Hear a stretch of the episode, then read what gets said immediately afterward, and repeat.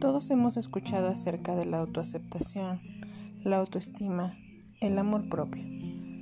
Pero ¿qué es realmente empezar a quererse? ¿Cómo realmente comenzamos a aceptarnos? La respuesta a esta y otras preguntas acerca de la autoestima podrás encontrarlas a lo largo de los podcasts que podrás escuchar a partir de ahora en mi página.